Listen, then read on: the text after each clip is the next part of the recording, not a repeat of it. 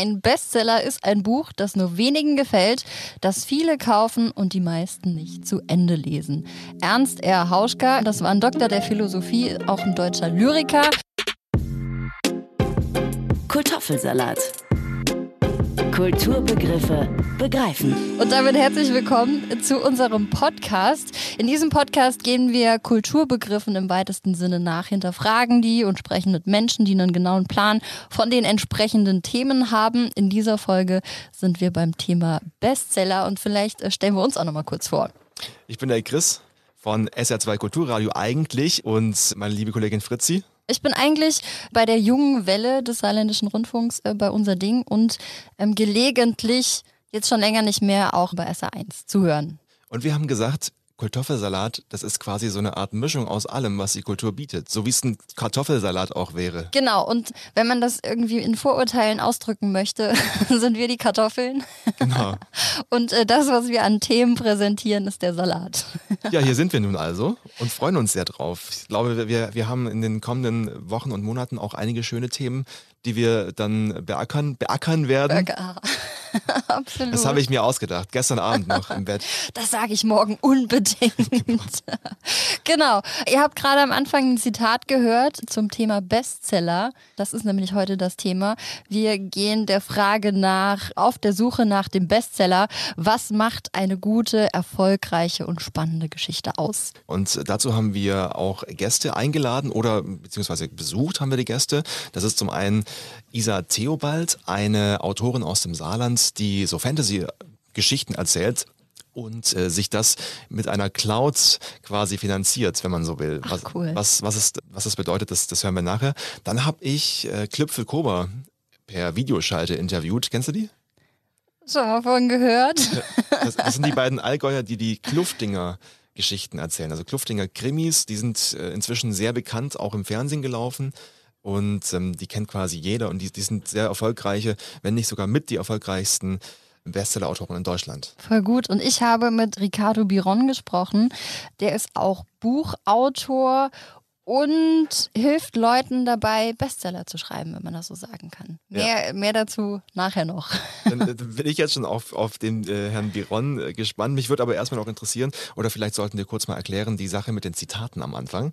Stimmt, am Ende ähm, der Folge spielen wir immer Schnick, Schnack, Schnuck oder Klick, Klack, Kluck oder wie auch immer man das nennt. Schere, Stein, Schere, Papier, Stein, Papier ohne. Brunnen. Und ähm, derjenige von uns, der verliert, der bereitet dann für die nächste Folge immer ein Zitat zum passenden Thema vor. Genau. Und wa warum hast du dich dafür entschieden? Was, was hast du da rausgesucht? Das Zitat jetzt rauszusuchen. Oder also meinst du das Zitat Das, jetzt was du im jetzt Konkreten? hattest, Genau. genau. Ähm, das fand ich super interessant. Also zum einen, klar, es geht bei uns um Bestseller und als ich mich so ein bisschen mit dem Thema beschäftigt habe, natürlich auch, ist mir aufgefallen, dass es halt auch immer so, so gewisse Hypes um Bestseller gibt. Ne? Also, Mhm. boah, hast du das und das Buch schon gelesen? Das letzte, an was ich mich erinnern kann, keine Ahnung, Fifty Shades of Grey zum Beispiel. Ich hab's nicht, ich hab's auch nicht gelesen.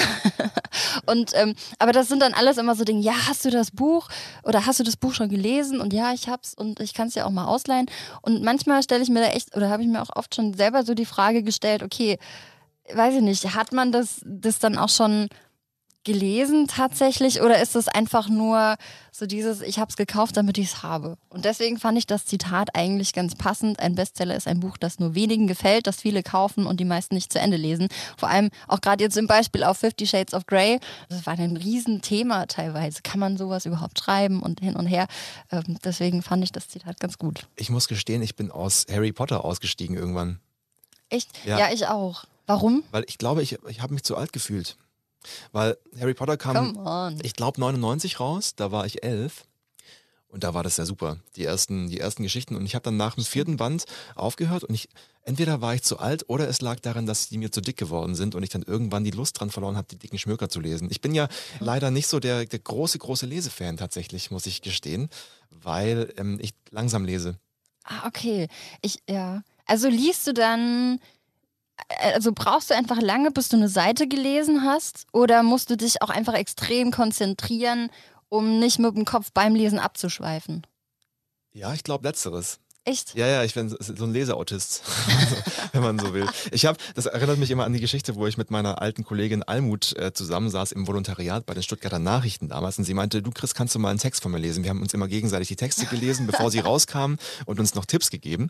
Und ähm, dann saßen wir in der Kantine zusammen und ich habe ihre, das war so eine große Tageszeitungsgeschichte und ich habe die gelesen und gelesen und sie saß da so Wie lange noch? Hat, ja, die hat wahrscheinlich schon ihr, ihren Salat, ihren Hauptspeise und den Nachtisch äh, easy essen können. Wir hatten nur Kaffee, aber sie, sie, lacht, sie lacht mich bis heute aus, immer wenn wir uns sehen und meint, ach ja, Chris, willst du nicht mal eine Geschichte von mir lesen? Oder schaffst du es gar nicht heute? So die Art. Aber ich kenne das. Ich bin auch teilweise viel zu schnell mit den Augen, wenn ich was lese.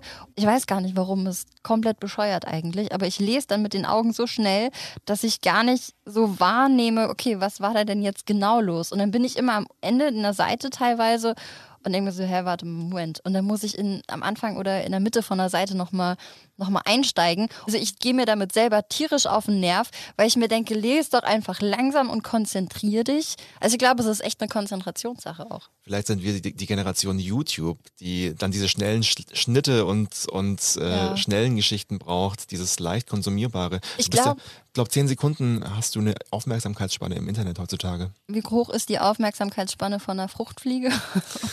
von einem Goldfisch. Von einem drei, Goldfisch. Drei Sekunden. Echt? Oh, schaffen wir irgendwann noch. Oh, schön. Nee, weil es echt ja noch, also es ist ja echt so, du liest irgendwas kurzes auf dem Handy, du hast überall so kurze Schlagzeilen. Das heißt, es ist gar nichts mehr darauf ausgelegt, dass du jetzt wirklich extrem lange Texte liest, im Alltag tatsächlich. Ne? Und ich glaube, dann ist alles andere, auch dieses Konzentrieren, lange Lesen, Übungssache.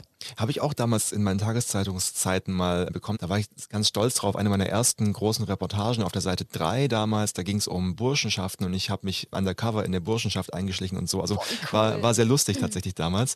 Und dann gab es einen Leserbrief, in dem mir eine Leserin vorgeworfen hat, ich hätte da tendenziös berichtet. Und ähm, es ging um, um, um Nazi-Vorwürfe in der Burschenschaft mhm. und ich habe da so ein bisschen hinter die Kulissen geblickt, ob das so ist oder nicht. Hab da auch und? so ein, ja, war, war schon berechtigt Krass. auch und, und sie hat dann vorgeworfen, das stimme ja alles gar nicht. Und dann äh, habe ich sie angerufen und gemeint, mhm.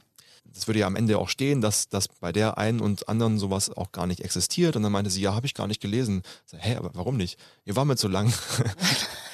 Das heißt, sie hat dann ihren Lese Leserbrief aufgebaut auf den ersten drei Absätzen oder sowas. Ja. Und, ähm, das finde ich dann dreist, muss ich sagen. Ja. Also wenn man, man kann sich ja beschweren und man kann ja irgendwas anmerken, das ist ja in Ordnung.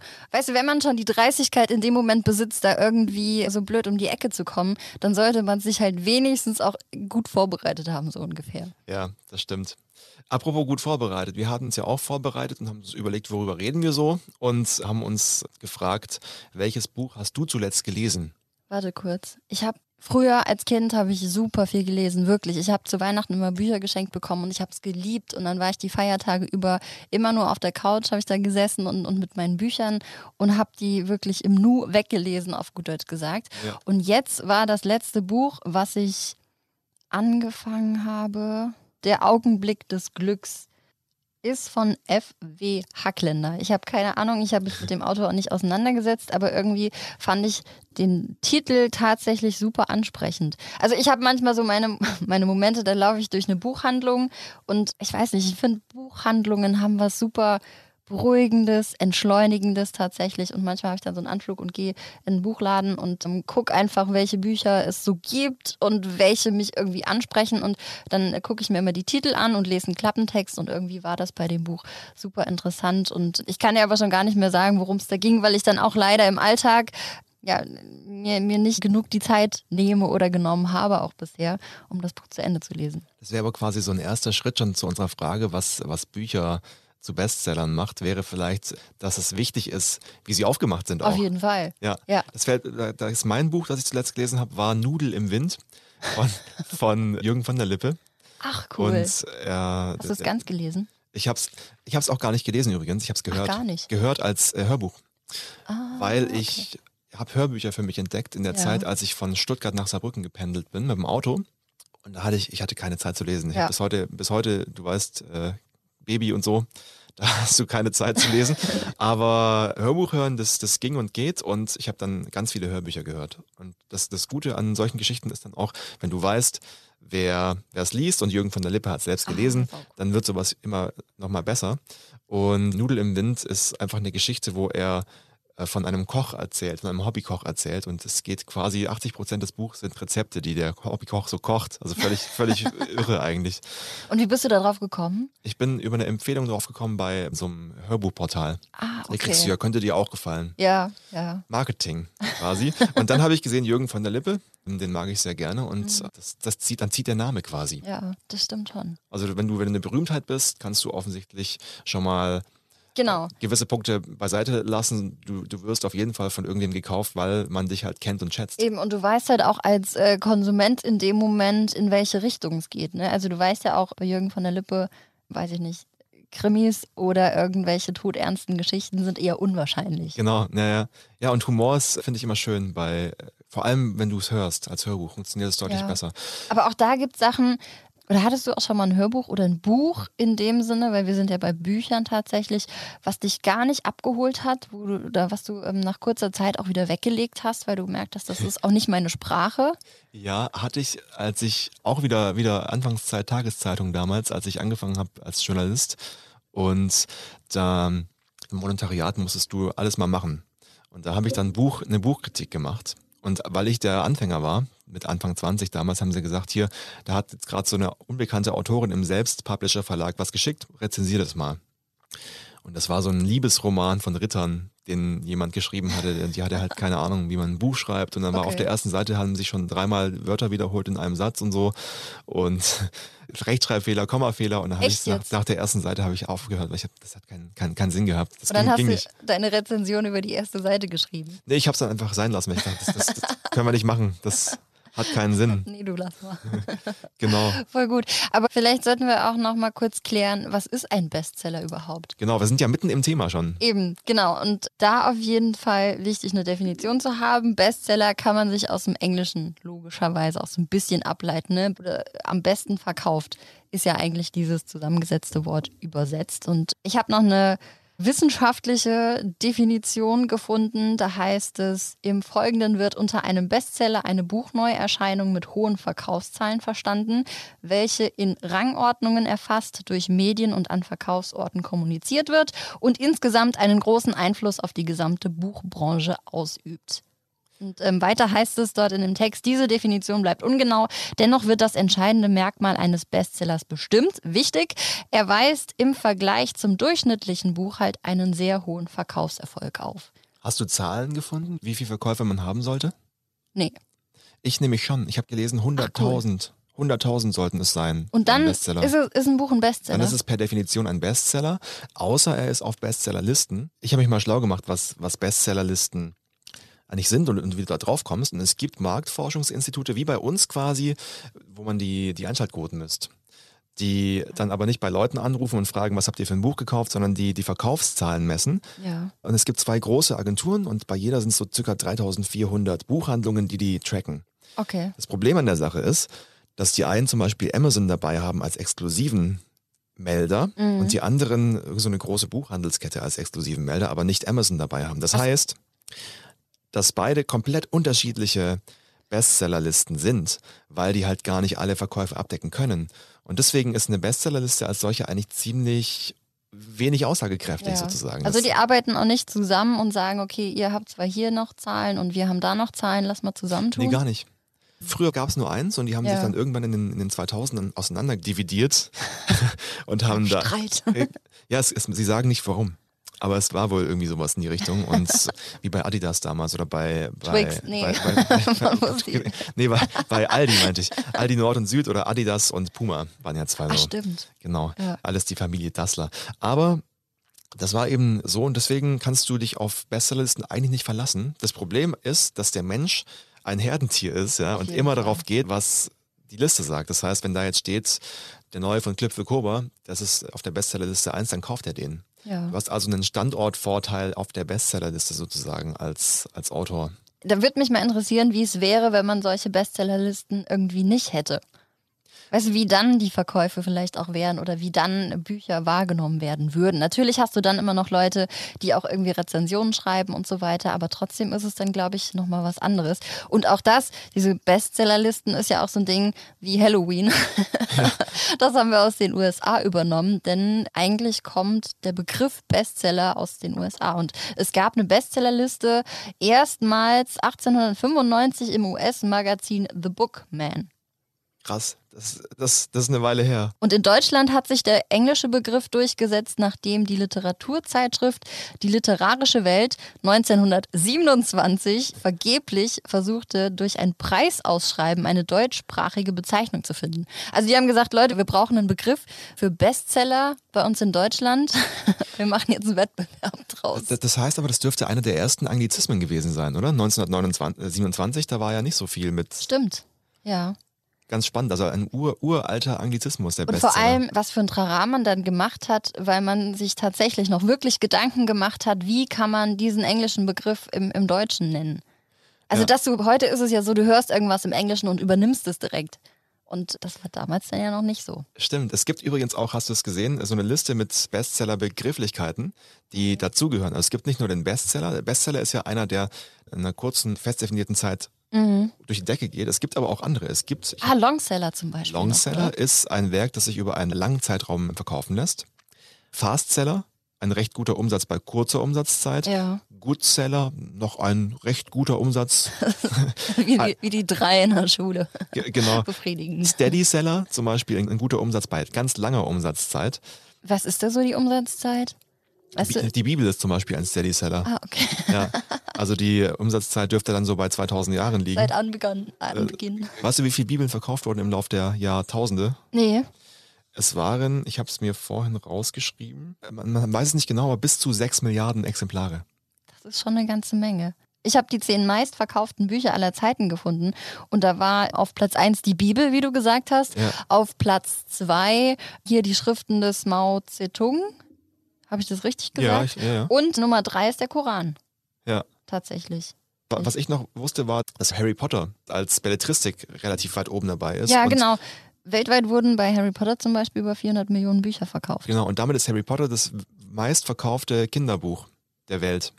Aber zählt es tatsächlich noch so als Kinderbuch rein? Mhm. Ich finde es bei aller Liebe, ne? Aber auch, also die Bücher und auch die Filme, die sind schon spannend. Ja, also ich weiß noch, ich habe, als die ersten Harry Potter Bücher auch rausgekommen sind, habe ich abends im Bett da gelegen, ähm, teilweise wirklich so ganz klassisch mit meiner Taschenlampe unter der Bettdecke, weil ich eigentlich schon schlafen sollte, aber noch nicht wollte. Ja. Und habe Harry Potter gelesen und das war so spannend dass ich teilweise, ich konnte halt einfach nicht aufhören. Auf der einen Seite, kennst du das, wenn du was Spannendes liest, dann denkst du die ganze Zeit, okay, ich boah, nee, jetzt ich muss aufhören, weil es so spannend ja. ist, aber du kannst auch nicht aufhören, weil es so spannend ist. So ging es mir damals. Das, das, was heute Binge-Watchen ist, sozusagen. Ja. Und teilweise habe ich auch echt dann nicht ganz so gut geschlafen, um ehrlich zu sein, weil mich das sehr aufgewühlt hat. Da muss ich bei Harry Potter gerade dran denken. Ich habe gestern ein Interview gelesen mit dem ehemaligen Institutsleiter des Literaturinstituts in Leipzig. Also mhm. da kannst du Schriftsteller studieren tatsächlich. Ach, cool. Und das war Hans-Ulrich Treichel, heißt der gute Mann. Ja, mein Papa heißt so. also, Grüße, Grüße, an Hans-Ulrich Brandt an dieser Stelle.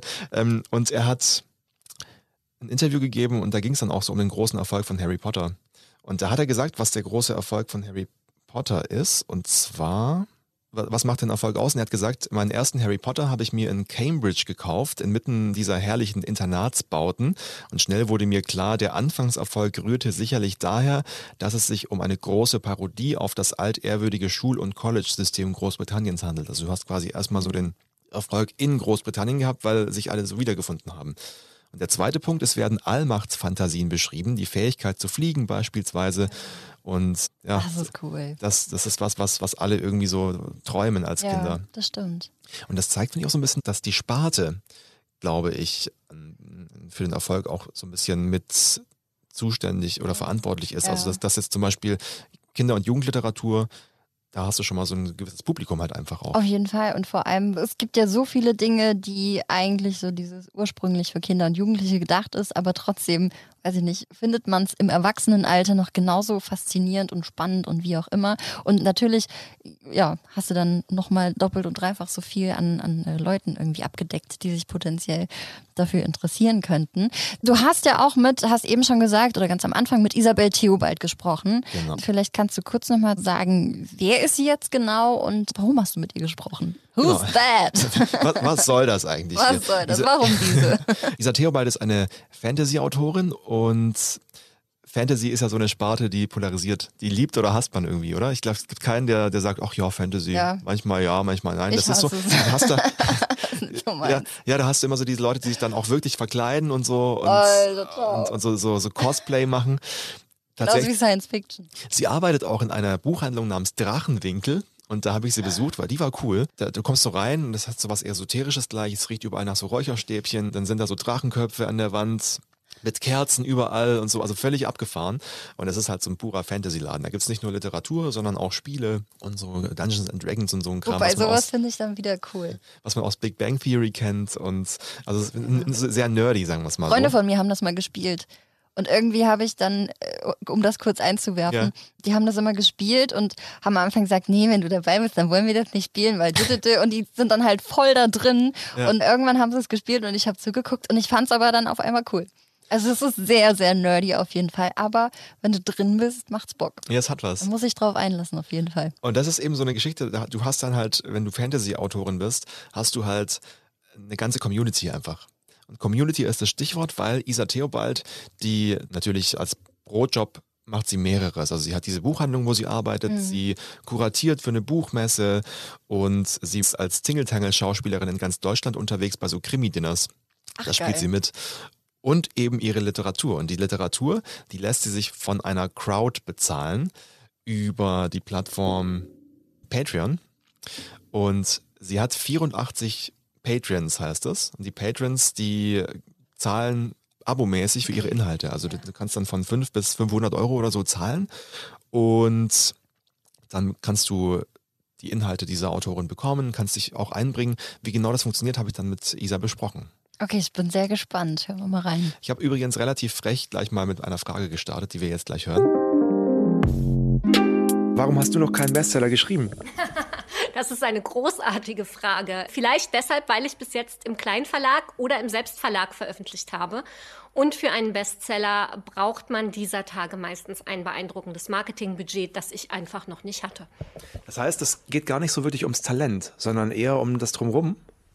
Davon bin ich fest überzeugt, ja. Es gibt so viele großartige Bücher, die keine Chance haben, wahrgenommen zu werden, weil sie einfach nicht die, die Marketingmacht hinter sich haben, weil sie von einem neuen Autor kommen, für den der Verlag noch nicht so viel investieren möchte. Oder vielleicht auch von jemandem, der in einem Kleinverlag veröffentlicht. Da gibt's echte Schätze zu heben. Hast du, optimierst du deine Literatur, um damit Geld zu verdienen oder schreibst du frei raus? Ich schreibe das, was ich selber gerne lesen möchte. Ich glaube, dass das auch das Wichtigste ist, was man als Autor machen kann, dass man das schreibt, worauf man selber Lust hat, woran man selber Freude hat. Weil wenn man versucht, das irgendwie anhand einer Strichliste, ne, ich brauche jetzt möglichst viel Diversität, möglichst viel queer und diesen und diesen Plotpoint, weil der gerade gut ankommt, ich glaube, das merken die Leute, wenn man so nach Reißbrett schreibt. Jetzt gehst du ja einen ganz besonderen Weg durch Patreon. Das ist eine Plattform, bei der man ja quasi sich einkaufen kann in deine Welt. Oder wie muss ich mir das vorstellen?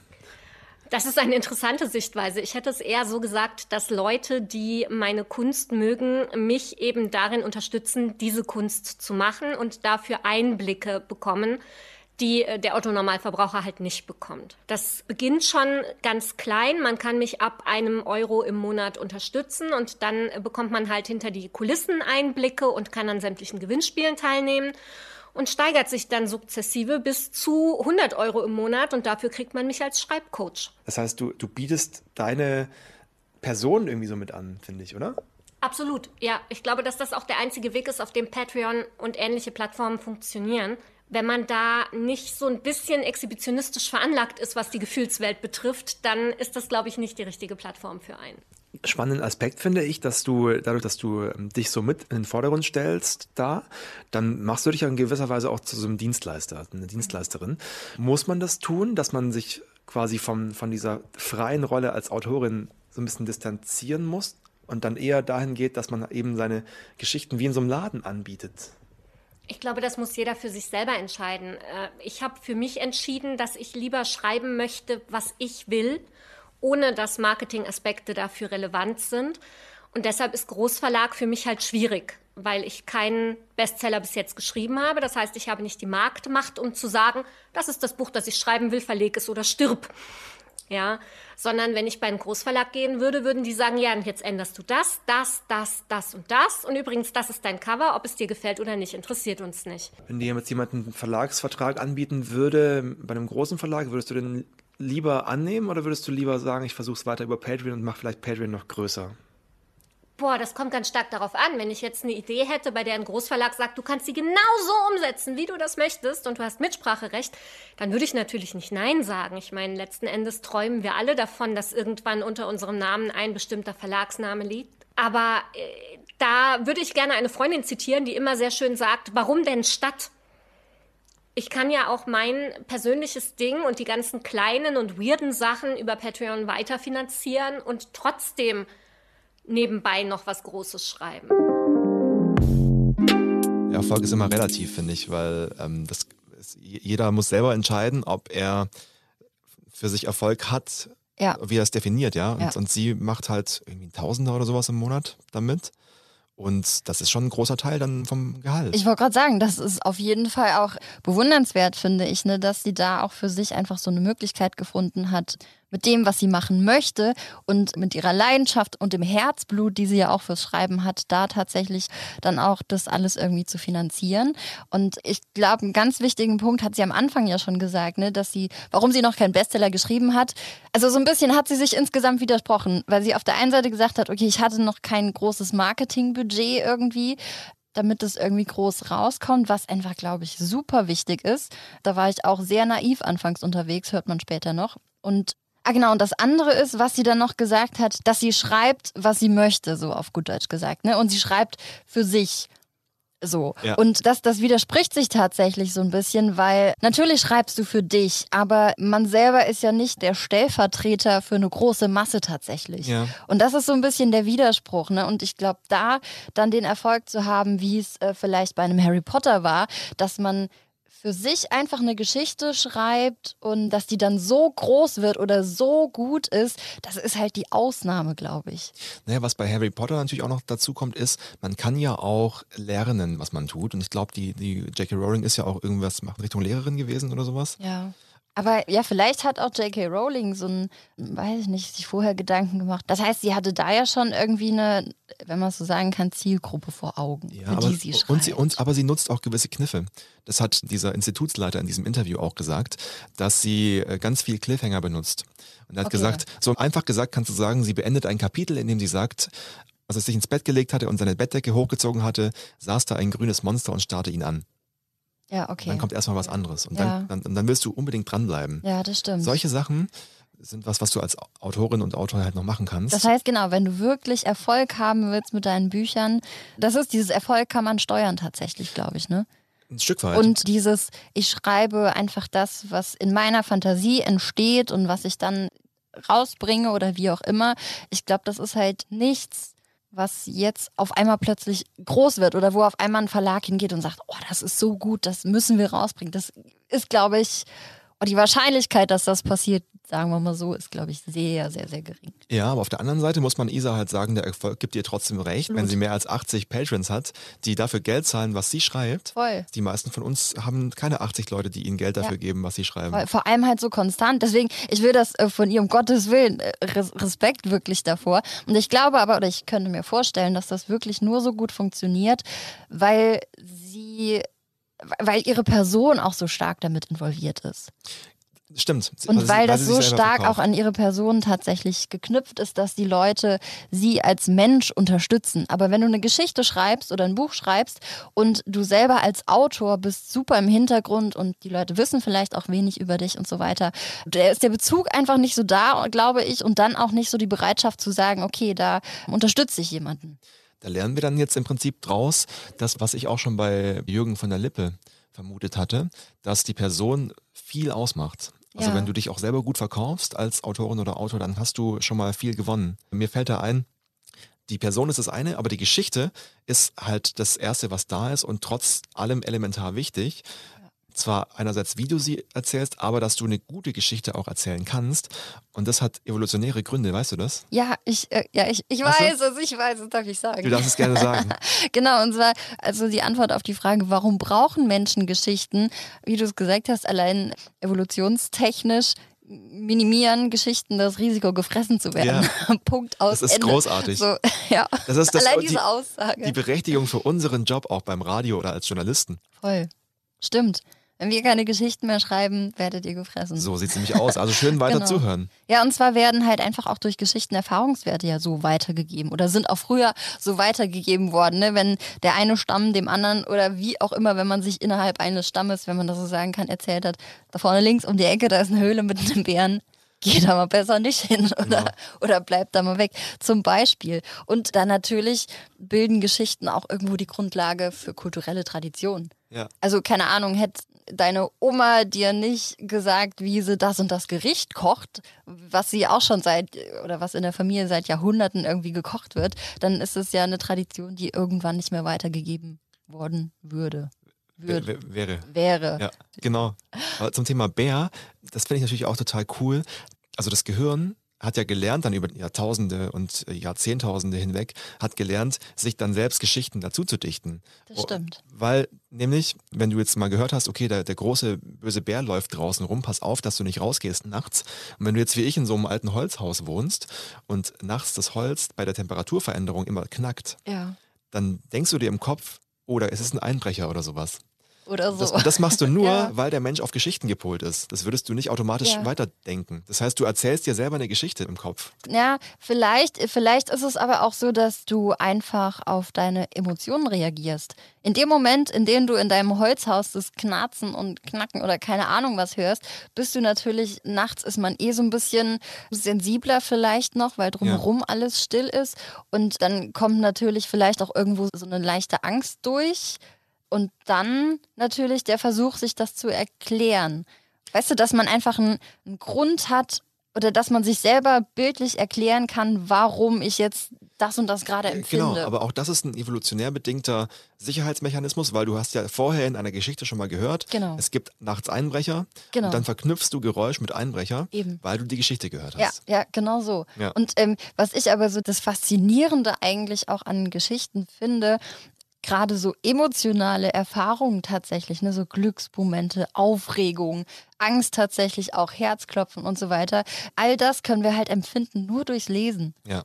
Das ist so cool, wirklich. Also du dieses, du bist da, du tauchst einfach so in eine Geschichte ein und du sitzt einfach zu Hause auf deiner Couch zum Beispiel und bist aber voll aufgeregt oder hast auf einmal richtig Schiss oder also das ist faszinierend, was Worte einfach machen können. Ich weiß noch, wie ich bei Herr der Ringe damals immer aufgeregt war vorm Kino, wie die Figuren, die in meinem Kopf existiert haben, auf die Leinwand Oh, bringen. das kenne ich. Ja, wenn Ja. du ein Buch vorher gelesen hast Ja. und dann ins Kino gehst und dir denkst, wie sehen die wohl aus? Ja. Richtig, richtig gut. Und noch einen anderen Aspekt hat es natürlich auch, dass wenn du liest oder Bücher liest, dass du vielleicht auch so die eigene Welt mal aus anderen Blickwinkeln wahrnimmst. ja. Irgendwie dann auch, oder auch so allein die Fähigkeit, dann über, über Sachen nochmal anders nachzudenken oder allein sich, sich Denkanstöße zu holen. Dafür ist es halt auch gut. Ich habe noch eine Sache zu Isa Theobald. Sie sagte ja, jeder von uns, und sie meinte damit alle, die schreiben, haben so den Gedanken, irgendwann mal seinen Namen über einem großen Verlag Ja. zu sehen. Und das ist gar nicht mal so realistisch. Ein guter Freund von mir hat einen Verlag gefunden, nach ewig langem Suchen über einen Agenten und es ist ein kleiner Verlag.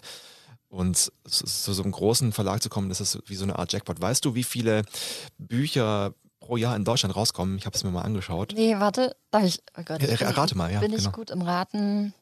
Jedes Jahr. Mhm. Und damit alle, alle Genres quasi. Alle, alle Neuerscheinungen. Also es ist von Jahr zu Jahr auch unterschiedlich, je nachdem, Okay. ob jetzt gerade Corona ist oder nicht und so, aber 100.000? Ist das viel oder ja, gar nicht schlecht. Es Echt? sind, es sind so zwischen 70 und 90.000. Cool. Genau. Und das sind auf den Tag runtergerechnet, ich habe keine Mühen gescheut, habe meinen Taschenrechner gepackt und habe, es sind 200 Neuerscheinungen am Tag. Ach krass. Und jetzt versuch mal da einen Bestseller zu schreiben. Eben. Ja, nee, das ist gar nicht so einfach. Und das bringt uns tatsächlich auch schon zu meinem Interviewgast, mit dem ich gesprochen habe. Ricardo Biron heißt, da habe ich eben schon gesagt, mhm. der hat auch ähm, zwei Bücher geschrieben. Das eine heißt Tools der Supertrainer und das andere Buch heißt Bestseller schreiben. Und er ist im Bereich Buchentwicklung und Vermarktung unterwegs ja. und er hat so einen Fünf-Punkte-Plan quasi auch mhm. aufgestellt, mhm. wie man am besten ein Buch schreibt. Und ja, der erste Punkt ist, dass man sich überlegen soll, ich will nicht ein Buch schreiben, sondern ich will das Buch schreiben. Also mhm. man weiß das Genre grob und sagt dann, ich will das Buch in diesem Genre schreiben. Also das so ein bisschen, Ultra quasi. Genau, so, ja. einfach, dass man vom Mindset her irgendwie ja. dann auch schon richtig gepolt ist. Dann ist der zweite Punkt und mich hat es gewundert, dass das schon an zweiter Stelle kam, dass man sich halt vorher Gedanken über die Ausspielwege machen soll über das Marketing machen soll, dass man natürlich auch mittlerweile durch soziale Medien super viel in Eigenregie machen kann. Der dritte Punkt bei ihm sind grob Titel und Cover. Also dieses, für wen schreibe ich mein Buch? Was hat der Käufer davon, das Buch zu kaufen und zu lesen? Dass man sich halt einfach auch über die Zielgruppe Gedanken machen mhm. soll. Das ist ja das, was Isa Theobald eben nicht macht tatsächlich. Ne? Und er sagt halt, man muss sich aber schon auch wirklich Gedanken machen, wer ist die Person oder wer sind die Personen, die nachher mein Buch kaufen und ja, dass man dann auch entsprechend das Cover gestalten soll. Also wenn du, keine Ahnung, schreibst ein Kochbuch für Veganer und dann packst du einen Schmetterling aufs Cover. Das ist komplett irreführend. Also das muss halt schon auch irgendwie einheitlich sein. Ja. Und das sind, glaube ich, auch Dinge, die später oder in so einer Buchvermarktung auch immer nochmal vom Verlag geregelt werden. Ne? Und wenn du natürlich als Autor schon im Kopf hast, oh, das da wird das Cover von meinem Buch und dann kommt der Verlag an und sagt, das ist aber, das, das kauft keiner, weil es nicht zusammenpasst, dann ja, sind das so Dinge, wo halt vielleicht auch noch reingeredet wird. Da fällt mir ein, Isa Theobald lässt ihre Patrons die Cover auswählen. Das ist Bücher. sehr schlau an ja. der Stelle. Voll gut. Der vierte Punkt, den er nennt, ist, äh, dass man für einen Avatar schreiben soll. Also man stellt sich die Person vor, für die ich schreibe tatsächlich, oder so ein Avatar ja, ja. Äh, stellvertretend für die Zielgruppe erstellt. Und der fünfte Punkt bei ihm Zeitpunkt und Relevanz. Also wenn man jetzt in der Corona-Zeit ein Elternbuch rausbringt, ist es klar, dass das nochmal mehr gekauft wird, weil natürlich ganz viele Eltern zu Hause sind, sich mit ihren Kindern nochmal ganz neu beschäftigen müssen, wie auch immer. Und genau, also man soll halt auch noch die äußeren Umstände betrachten und überlegt sich dann, ob Sinn macht, das Buch zu einem bestimmten Zeitpunkt rauszubringen. Also klassisch zur richtigen Zeit am richtigen Ort sein. Genau, richtig. Ja. ja. und das kann man dann auch ein Stück weit beeinflussen und ähm, Hören wir mal rein. Ist es jetzt im Endeffekt auch so, wenn es um vor allem Bestseller geht, das heißt, so vielleicht auch die Rolle des Verlages oder die, die Marketingrolle spielt das im Endeffekt vielleicht auch eine viel größere Rolle, ob ein Buch erfolgreich wird oder nicht, als die eigentliche Geschichte? 100 Prozent. 100 Prozent.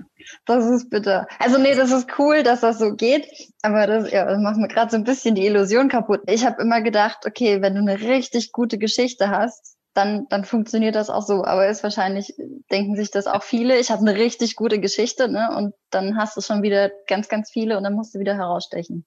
Ja, das ist ja so wie, wenn du in der Wüste die tollste Story hast und keiner kriegt davon mit, außer mhm. vielleicht irgendwelche Kamele, die da mal vorbeilaufen wie ja. soll das Ding dann bekannt werden? Eben, Natürlich gibt es immer mal Ausnahmen, ne, wo dann irgendjemand zufällig mal davon Wind bekommt, der dann irgendwo eine große Reichweite hat oder sonstiges. Aber der zentrale Faktor ist immer wieder das Thema Marketing, weil ohne das wird das Buch leider nicht bekannt werden. Hat sich das in den letzten Jahren auch, auch verändert? Also vor allem auch der Marketingaspekt, wenn es dann um potenzielle Bestseller und so weiter geht?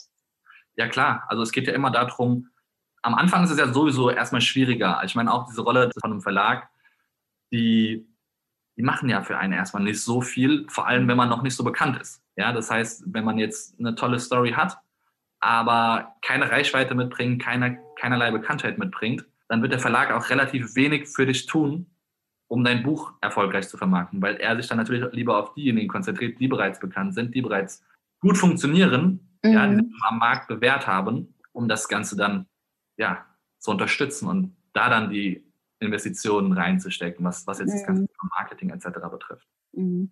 Okay. Was war der wertvollste Tipp, den du bei den ganzen Interviews, auch mit den Leuten, die du geführt hast und so weiter, ähm, was war der wertvollste Tipp, den du mitgenommen hast? So bei dem, im Endeffekt, wie schreibe ich jetzt einen Bestseller? Also viele, viele Punkte so aus Marketing-Sicht sind ja schon relativ klar. Wie gesagt, ich komme ja so aus der Marketingwelt Weil was mir jetzt so speziell in Bezug auf dieses ganze Thema mit Büchern nochmal bewusst wurde, war so dieses ganze Thema rund um die Relevanz. Mhm. Ja, wir, hatten, wir hatten auch einen Teilnehmer hier im, im Bestseller-Schreiben-Buch drin, den ähm, Dr. Nikhil Mukherjee, heißt er. Mhm. Die haben direkt zu Beginn von der Covid-19-Situation ein Buch rausgebracht, was Covid-19 hieß. Oder immer noch heißt. Voll Ja, das wurde ein Spiegel-Bestseller. Warum? Weil sie die ersten waren zu dem Thema. Ja, das ist einerseits natürlich gut, dieses ganze Thema mit der Relevanz. Warum? Weil es dich einfach in kürzester Zeit enorm hohe Zahlen reinbringen kann. Andererseits ist, was man auch bedenken muss, dass wenn dieses Thema dann irgendwann wieder vorbei ist, dass es dann einfach nicht mehr relevant ist.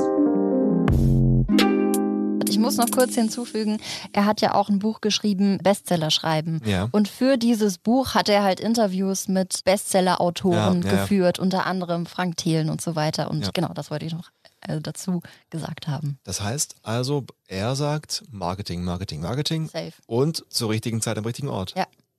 Das ist sehr spannend, weil ich weiß nämlich schon, was unsere dritten Gäste uns Da sagen bin ich werden. nachher echt gespannt. Also vor allem, er sagt halt auch, dass es einfach wirklich steuerbar ist, ne? Ja. Also, dass du so viel schon beeinflussen kannst und so viel schon in eine bestimmte Richtung bringen kannst, dass die Wahrscheinlichkeit, dass du dann doch einen Bestseller schreibst, irgendwie sehr hoch ist am Ende. Und ja, da hat er mir echt meine Illusion kaputt gemacht, weil ich zeitweise noch so ein bisschen, ah, eine richtig gute Geschichte und dann funktioniert das. Nee. Also kannst du knicken. Die Geschichte ist halt, ja, also es muss noch nicht mal eine richtig gute Geschichte sein, sondern alle Faktoren drumherum sind äh, steuerbar und so relevant, die dann äh, viel ausschlaggebend am Ende dafür sind, ob du einen Bestseller schreibst oder nicht. Ja. Also wir könnten auch eine Geschichte schreiben und dann machen wir uns ganz genau Gedanken, wie wir die rausbringen, wie wir die vermarkten und so weiter. Und die Wahrscheinlichkeit, dass irgendwas funktioniert, ist dann doch höher, als wenn wir einfach so drauf loslegen.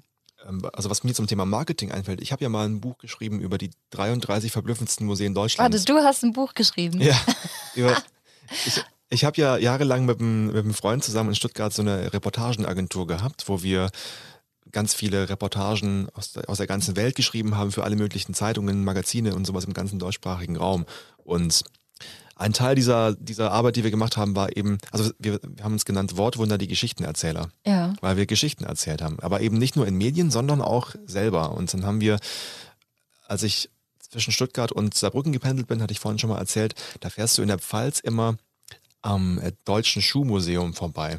In Mhm. Hauenstein. Ah, Hohenstein kenne ich. Da ist meine Oma immer. Man sagt, genau, da gibt's ne? so gute Schuhe. Da ist dieses braune Schild, wo steht Deutsches Schuhmuseum. Ich fand es immer so, so abgefahren, dass ich mal geguckt habe, was gibt's denn noch so? Und es gibt hundert, Ja. hunderte Museen für jeden Quatsch. Schokoladenmuseum gibt's in Köln, das weiß ich. Ich Will- will unbedingt mal in die Haribo-Fabrik. Ist es ein Museum auch? Weiß ich nicht. Also wahrscheinlich. Will Aber.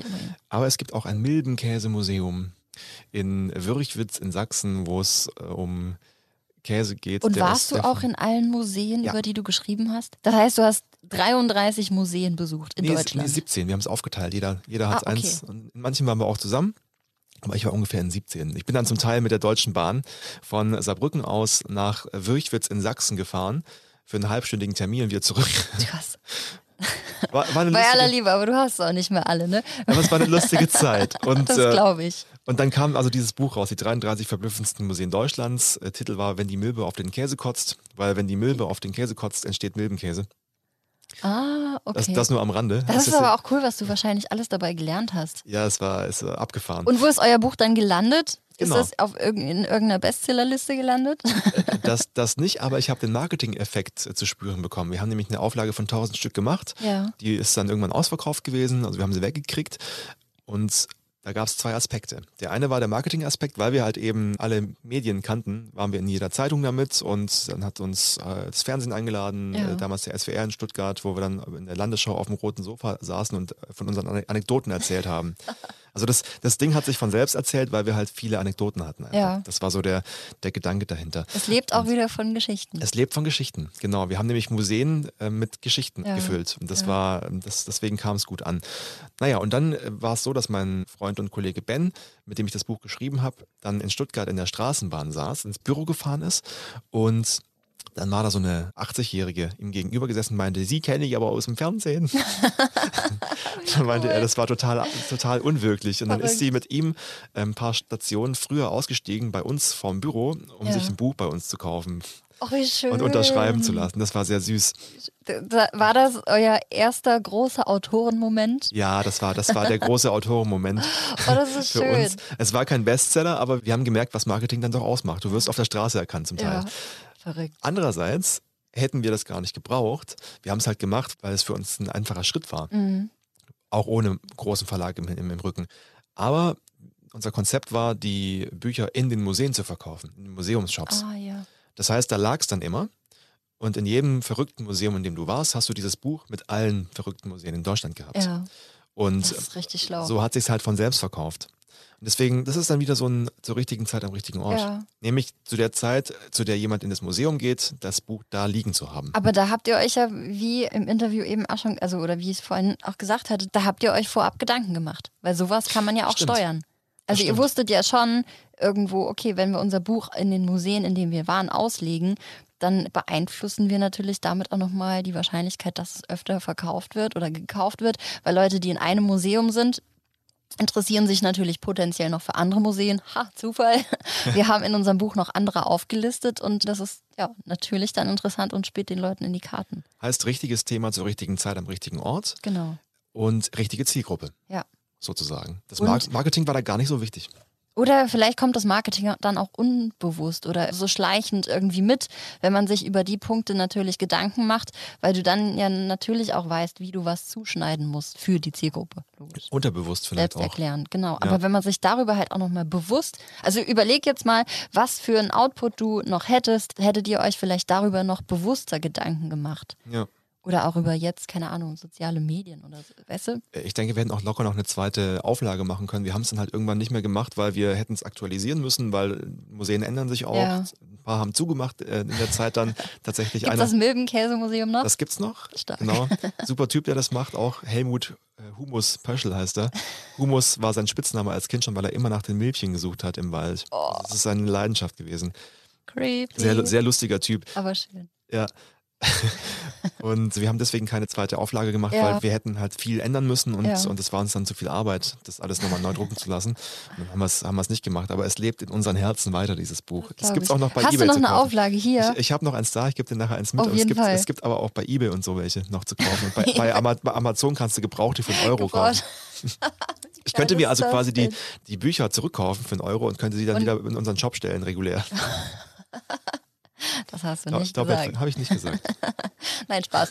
Jetzt haben wir so ein paar widersprüchliche Meinungen in den Interviews gehabt. Ne? Also Isa Theobald, die sagt, ich will auch als Autorin nur das schreiben, was ich möchte. Wenn ein Genau. Verlag dann sagt, das ist so gut, dass wir das eins zu eins so machen, mache ich mit. Dann hatten wir jetzt Ricardo Biron, der gesagt hat, es ist Bullshit, einfach das zu schreiben, was man möchte, weil man sich vorab einfach, also wenn man Erfolg haben will, ne, es Ja. ist ja immer, läuft ja immer unter dem Aspekt, man möchte einen Bestseller schreiben. Dann muss man sich halt über verschiedene Punkte einfach vorher Gedanken machen und die entsprechend schon steuern.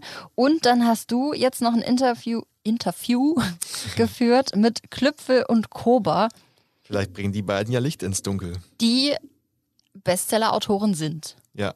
Gibt es vorab, bevor wir uns das jetzt anhören, noch irgendwas dazu zu sagen? Naja, man muss wissen, wer die beiden sind. Volker Klüpfel und Michael Kober sind zwei Allgäuer, die angefangen haben vor 17 Jahren so Folklore-Allgäu-Krimis zu machen, wo dann der Allgäuer Ermittler durchs Allgäu spaziert und irgendwelche Mordfälle auf Bauernhöfen. Also wie, wie der Tatort nur als Buch. Ja, und, so und, und, Und im- komplett regional. Ach so, okay, ja. Und das ist dann so durch die Decke gegangen, dass sie inzwischen rund 5 Millionen Bücher verkauft haben davon. Und Fünf Millionen. Also alle möglichen Fälle halt Ja, ja, zusammengezählt. Aber die, die leben längst davon. Der eine war ein Lehrer und der andere war ein Kulturjournalist bei der Augsburger Allgemeinen Zeitung. Aber wie viele Leute leben denn im Allgäu? Naja, es funktioniert halt eben bundesweit, weil dieser Kommissar so ein, so ein Typ ist, den man halt lustig findet. Viele, Okay. viele kennen das Allgäu aus dem Urlaub oder sowas oder Ja. viele können sich damit, also natürlich die Allgäuer selber können sich damit identifizieren. Ja. Die Bayern sowieso, die identifizieren sich mit allem, was mit Bayern zu tun hat. und dann hat es halt so seine Kreise. Und ein großer Punkt war, glaube ich, auch einfach, dass das Fernsehen darauf aufmerksam geworden ist. Und es gab dann so ARD-Klufflinger-Krimis. Klufflinger heißt der Kommissar. Ah, okay. Und die beiden sind so Klassiker, die zur richtigen Zeit am richtigen Ort waren, Bin würde ich ich super sagen. gespannt drauf. Ich, ich frage mal ganz unverblümt, was ist ein Bestseller und warum habt ihr Bestseller geschrieben? Das ist eigentlich ganz einfach. Ein Bestseller, wenn man es wörtlich übersetzt, der sich bestens verkauft. Ein Buch, das sich bestens verkauft, das ist ein Bestseller. Okay, also eigentlich gar nicht, gar nicht so schwer, oder? ich glaube nicht, ne? Die Frage ist nur, ab wann ist es ein Bestseller? Wir haben Bestseller geschrieben, weil wir einfach unverschämtes Glück gehabt haben. Deswegen kam es dazu. Ich glaube, das Schwierige an einem Bestseller ist, und das macht ihn tatsächlich auch aus und ist deswegen auch Teil der Definition, ist, dass der so schwierig planbar ist. Also so, das sagen ja mal alle im Buchbereich auch, dass es immer wieder diese, diese Überraschungsbestseller gibt, die niemand auf dem Zettel hat und auf einmal passiert Und so ist es uns eigentlich auch passiert. Habt ihr es denn als Regionalautoren, die, als ihr zumindest gestartet seid, einfacher, viele Bücher zu verkaufen, weil ihr da dieses Lokalkolorit habt? Ich glaube, am Anfang war es viel schwieriger, weil die Leute vermuten dann halt vielleicht auch Sachen, die für sie nicht so wahnsinnig relevant sind. Und ich glaube, da muss man sich dann tatsächlich erstmal ein bisschen etablieren und dann kann es natürlich dann auch gut sein, weil die Leute sich nach dieser Regionalität sehnen.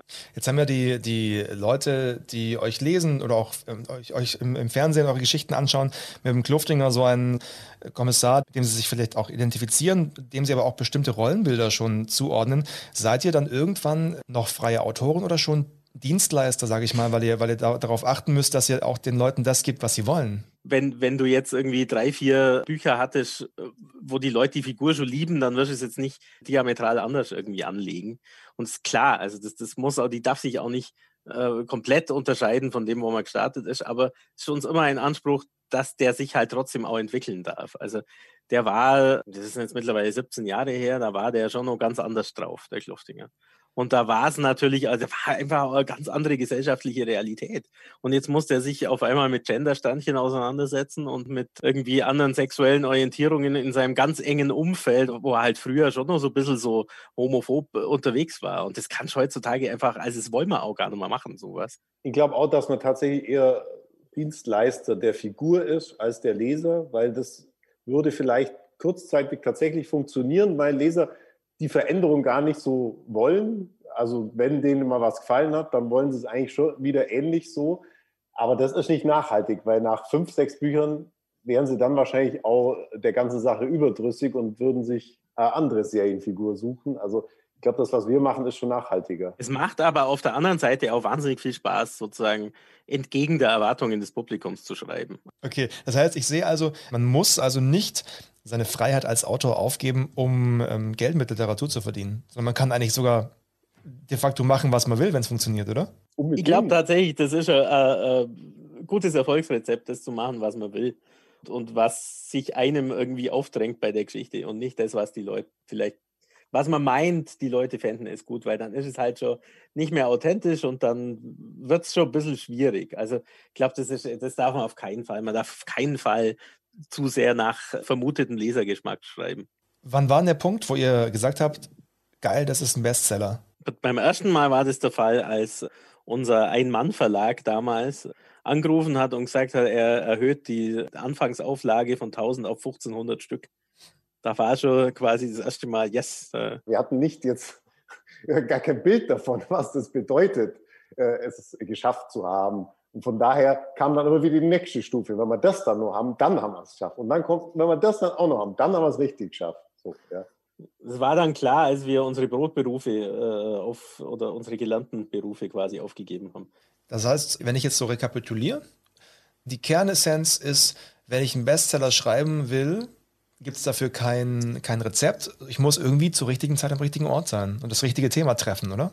Ich glaube, man muss es echt einfach machen. Und ich glaube, es ist schwierig und man muss wahnsinnig viel Glück haben im Buchbereich, das zu erreichen. Aber das ist ein Bereich, da kann man es echt machen.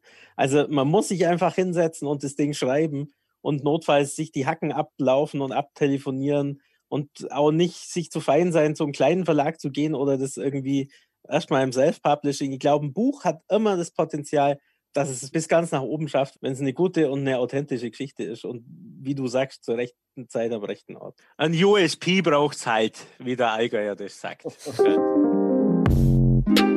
ja, ein USP braucht's. richtig cool. Und auch richtig interessant, muss ich sagen. Ich habe noch nichts von denen gelesen, aber wenn der Kommissar und die Hauptfigur so cool ist, wie die beiden reden, dann äh, muss ich da mal reinlesen. Ja, nee, Richtig gut und authentisch. Und was ich super interessant fand, war zum einen, dass diese Figur, die sie da erschaffen haben, mit der heutigen Zeit irgendwie mitwächst und mitgeht, finde ich super Mhm. und auch super interessant. Und was ich auch noch interessant finde, was sie gesagt haben, dass die Leute auch so einen regionalen Bezug fordern irgendwo oder dass sie froh sind um ihre Regionalität. Aber der funktioniert auch trotzdem in anderen Regionen. Das finde ich ganz Eben, spannend. eben. Aber was er eben sagte, ein USP braucht halt, ist halt echt das, was wir vorhin schon mehrfach hatten, ja, dass du, dass du halt gezielt auch gucken musst, wie du deine Figur entwickelst. Eben. Was ich interessant fand, ist, dass sie genauso wie Isa Theobald sagen, mach was du willst, verbieg dich nicht. Das ist deren Quintessenz irgendwie, habe ich so das Mhm. Gefühl. Aber was sie ganz anders sehen, ist der Marketingaspekt. Als Eben. alle beiden davor. Weil Eben. die beiden sagen, ja, eigentlich brauchst du kein Marketing. Du musst einfach nur eine gute Geschichte schreiben und dich dann Ach im, so, nee, der Ricardo Biron sagt ja, es kommt nur aufs Marketing an. Genau, und die beiden sagen, und, das, so. und Isa Theobald sagte auch, Marketing ist ganz wichtig. Im großen Verlag brauchst du ja unbedingt ja, Marketing. Ja, das stimmt. Und, und deswegen brauchst du einen großen Verlag. Und Cliff Kobo sagen, nö, schreib eine gute Geschichte und sei zur richtigen Zeit am richtigen Ort. Und Ja. dann sehen die Leute das in der Buchhandlung, dann läuft's. Eben. Ich glaube, das sind einfach deren Erfahrungswerte dann auch, ne, Ja. natürlich. Und vielleicht, ich weiß gar nicht, wie da so die Abläufe waren, aber äh, vielleicht hat das auch einfach der Verlag dann gemacht. Ne? Was Volker Klüpfel nochmal eins zu eins gesagt hat, war, Marketing, das macht weniger aus, als man landläufig denkt. Da ist er überzeugt davon. Und er sagt, es geht darum, ob die Leserin in die Buchhandlung geht oder nicht. Und da geht halt nicht viel Marketing, meinen die beiden, weil wenn du halt das Buch da liegen hast, dann kannst du nicht so viel tun. Du kannst jetzt nicht sagen, du, also du kannst jetzt Fernsehwerbung schalten Ja, oder sowas, aber das ist ja irgendwie auch Quatsch. Aber du musst es den Buchhandlungen ja auch nochmal schmackhaft machen. Stimmt, also es gibt natürlich auch bei Bücherketten, Buchhandlungsketten, Bücherketten. Bei Buchhandlungsketten hast du ähm, natürlich auch irgendwo einen, weiß ich nicht, einer, der sagt, das Buch nehmen wir mit auf und legen es in allen unseren Filialen aus oder so. Also da musst du ja natürlich auch irgendwie mal hinkommen. Oder du gehst halt wirklich von Laden zu Laden, Klinken putzen und sagst, ich habe ein Buch, könnt ihr es auslegen. ja, also das es ist halt ein Haufen Arbeit. genau, ich glaube, wir sind uns einig, dass es einfach sau viel Arbeit ist, jeden Buch Fall. zum Erfolg zu bringen. Ja, aber genau, das zum einen und dass du aber, wenn du bestimmte Punkte einfach beachtest, dass es nicht unmöglich ist tatsächlich. Ich glaube, wir haben jetzt auch relativ viel Licht ins Dunkel gebracht für ein Fazit, dass wir sagen können, was macht einen Bestseller aus? Das ist die Geschichte. Du musst eine gute Geschichte haben. Du musst dich gut vorbereiten. Du musst das Buch verkaufen. Ja, also ich würde es von der, von der Reihenfolge her tatsächlich anders machen, weil das ist das, was ich wirklich als Quintessenz aus dem Interview, was ich geführt habe, mitgenommen habe. Die Geschichte ist nicht so relevant. Viel relevanter ist tatsächlich das Marketing. Das heißt, ich würde es wirklich so sagen, du musst dir vorab Gedanken machen, für wen schreibe ich das? Also natürlich hast du eine Idee und eine Geschichte im Kopf, ja. Also Geschichte, okay. Dann für wen schreibe ich das Buch? Dann muss es natürlich auch so gestaltet sein vom Namen und vom Cover her, dass die Leute das interessiert und in- interessant macht und dass sie auch irgendwas damit anfangen können. Dann muss man sich Gedanken machen, wie kann ich ja Marketing, Ausspielwege, wie bewerbe ich das Ganze und halt auch wirklich noch Zeitpunkt und Relevanz, Genau. was das, man so halb das beeinflussen was, kann. was, was Michael Kobe gerade am Ende gesagt hat, du musst zur richtigen Zeit am richtigen Ort sein. Genau. Das Ja. ist das Entscheidende. Also mein Fazit, mein ganz persönliches Fazit ist Illusion kaputt, weil ich äh, wirklich gedacht habe, es ist, ja, ich bin da so naiv und vielleicht mit so einer romantischen Vorstellung drangegangen. Ne? Man schreibt einfach eine wundervolle Geschichte. Und wenn die Geschichte einfach richtig gut ist, dann wollen das auch ganz viele lesen. Aber es ist halt, es gibt super viele richtig gute Geschichten. Was ich mitnehme ist, du kannst gute Geschichten schreiben und du kannst tatsächlich auch sogar davon leben, zumindest zum Teil, was Isa Theobald sagt. Aber um den ganz großen Erfolg zu kriegen, braucht es einfach mehr. Da passt nochmal eine Statistik aus den Vereinigten Staaten. 200.000 Bücher gibt es da im Jahr, die neu auf den Markt kommen und ein Prozent schafft es auf die Bestsellerliste. Okay. Aber nicht unmöglich. Es ist nicht unmöglich, aber es geht. Es geht tatsächlich. Und wir wissen jetzt, was ein Bestseller ist. Ja, ja. Sollen wir am Ende noch unser Spiel spielen? Genau, es bleibt noch. Genau, was, was bleibt. Was bleibt Was von bleibt dieser Folge? Tja, Und zwar spielen wir am Ende jeder Folge, wie wir es schon anfangs gesagt haben, Schnick, Schnack, Schnuck, genau. ohne Um, Brunnen. um dann eben zu gucken, wer das Zitat mitbringen muss beim Okay. nächsten Mal. So, ready? Ja. Okay. Schnick, Schnack, Schnuck. Ja, Auch- ich hab gewonnen. Ist ja für, für, da wir noch keinen Visual Podcast haben, muss man sagen, Fritzi hatte Stein, ich hatte die Schere. Stimmt. Herzlichen Glückwunsch. Oh, danke. Auch an dieser Stelle von mir. Möchtest Voll du. Dankworte sprechen?